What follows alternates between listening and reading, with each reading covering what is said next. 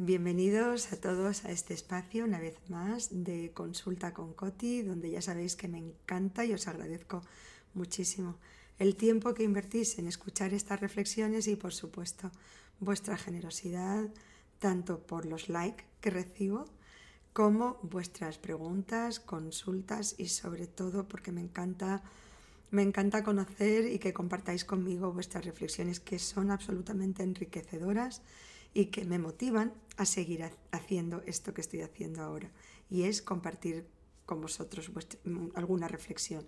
Bueno, ahora estamos en lo, en lo que estamos, es San Valentín y entonces, ¿cómo no dedicarle una reflexión a este momento pues tan, tan trillado, tan cacareado y tan ido y venido que pobrecito San Valentín, qué maltrecho está. Eh, primero, la reflexión de cómo los centros comerciales, eh, todas las campañas publicitarias nos animan a comprar.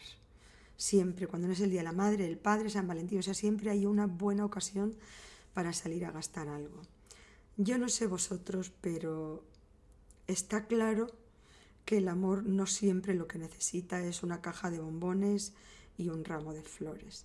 Pero es curioso, sin embargo, cómo caemos en los topicazos estos porque hay personas que si el día de San Valentín no reciben algo, un regalo, en el trabajo una flor o unos bombones, se sienten o nos sentimos acomplejados. Es curioso cómo se han creado esas necesidades cuando todos nosotros sabemos, somos conscientes de que el amor lo que necesita no siempre es una caja de bombones y un ramo de flores. Muchas veces primero lo que tenemos que dejar claro es que el amor no es solamente un color, no es solamente el amor romántico, el amor de pareja, el amor sexual.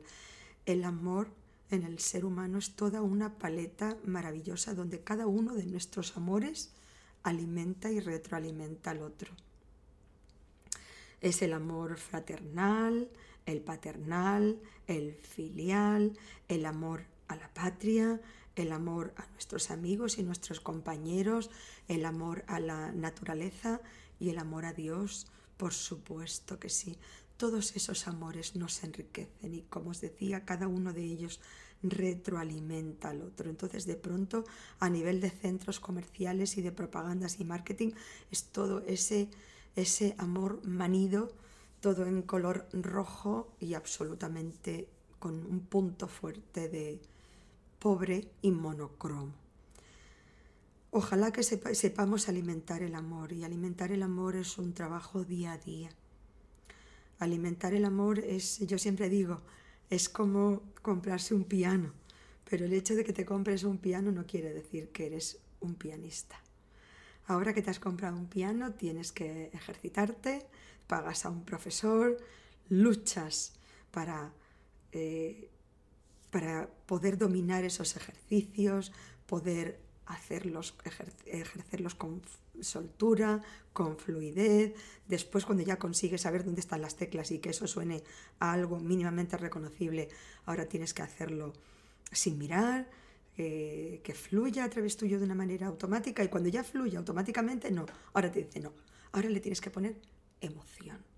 Bueno, pues todo eso es el amor. Y lo más divertido y tal vez lo más difícil de todo es que cuando ya dominas una partitura que uno dices, ah, por fin lo logré, me sale bien, la gente sabe que estoy interpretando, ahora van y te dan una partitura un poquito más difícil todavía.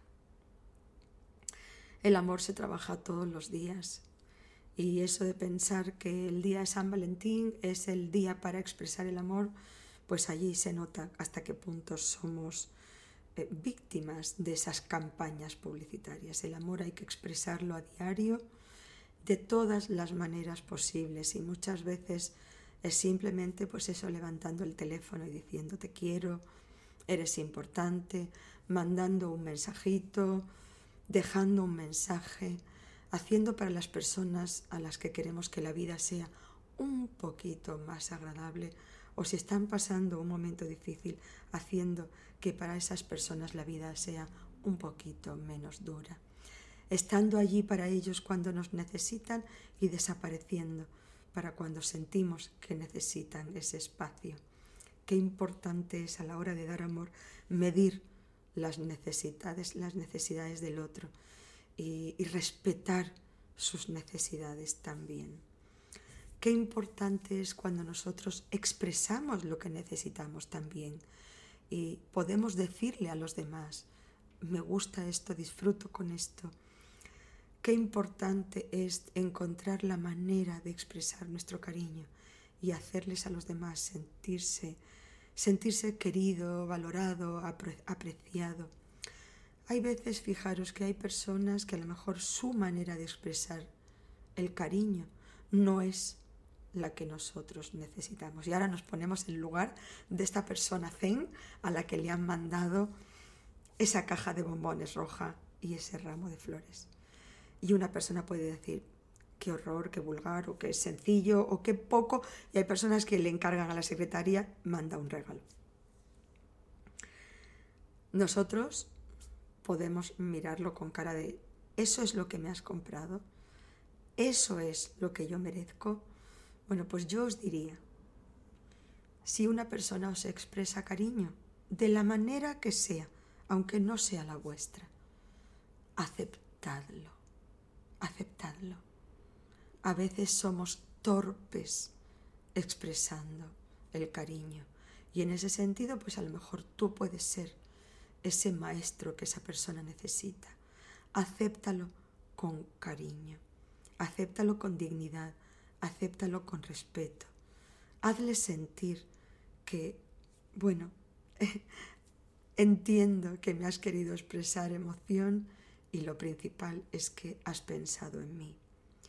Procura de aquí, no al San Valentín que viene, procura cada día imponerte con esa persona, el expresarle tu cariño, el hacerle sentir de una manera respetuosa hasta qué punto para ti es importante lo que te es importante y lo demás no te importa. Hay veces, yo por ejemplo estoy en ese momento, que ya empecé hace unos años y estoy encantada de estar allí, de deshacerme de todo lo que no necesito, no acumular.